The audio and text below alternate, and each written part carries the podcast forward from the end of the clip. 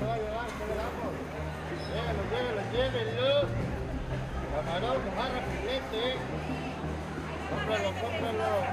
Vara, vara, vara, vara. Pásale, pásale, pásale. La Navidad llegó a los mercados públicos de la ciudad, pero a los locatarios no les ha caído tan bien como esperaban. Pues estos días atrasados, mal, bastante bajo. Igual la. Este, hoy, ahorita más o menos ya.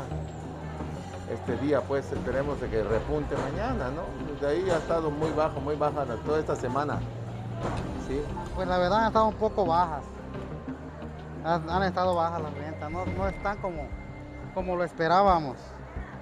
Si se da cuenta, mire, ahorita ya es tardecita y mire cómo tengo la, la mesa todavía y es para que ya no tuviéramos carnita, pues, pero ni modo, ¿qué le vamos a hacer? Pues las ventas han estado bajas. Han estado muy bajas. Sí. Pues yo creo que se debe a- al incremento, ¿no? Porque más que nada el, el 20-30% sí, ha subido. Porque el pescado, el pescado sí se fue mucho.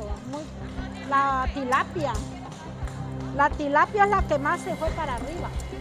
Es justamente eso. La economía no abonó a un buen cierre de año. Pues un poco elevados, la verdad elevados, porque a comparación de aquí hace dos años, porque el año pasado, por lo de la, la pandemia, pues no se festejaron las fiestas, pero el- hace dos años sí, pero estaban más bajos y ahorita sí se subieron hasta arriba, hasta el tope están los precios de, la, de todo lo que es la comida.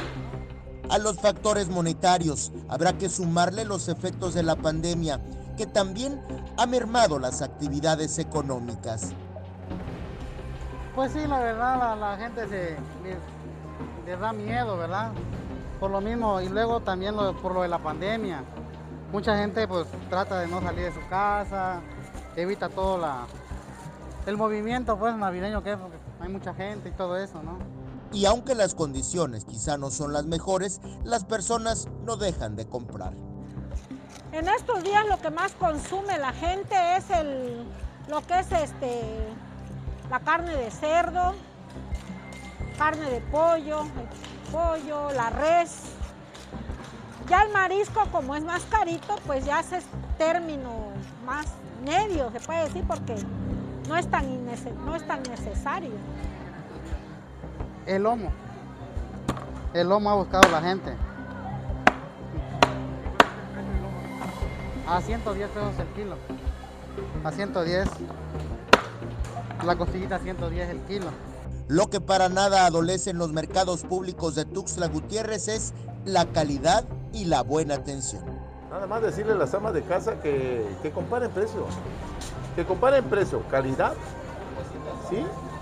Y sobre todo la frescura de la carne que hay en los mercados públicos municipales. Y no solamente hablo de la carne de res, de todo, ¿no? Es muy diferente a ir a un centro comercial, ¿no? Muy, muy diferente. Con imágenes de Christopher Canter, Eric Ordóñez, Alerta Chiapas.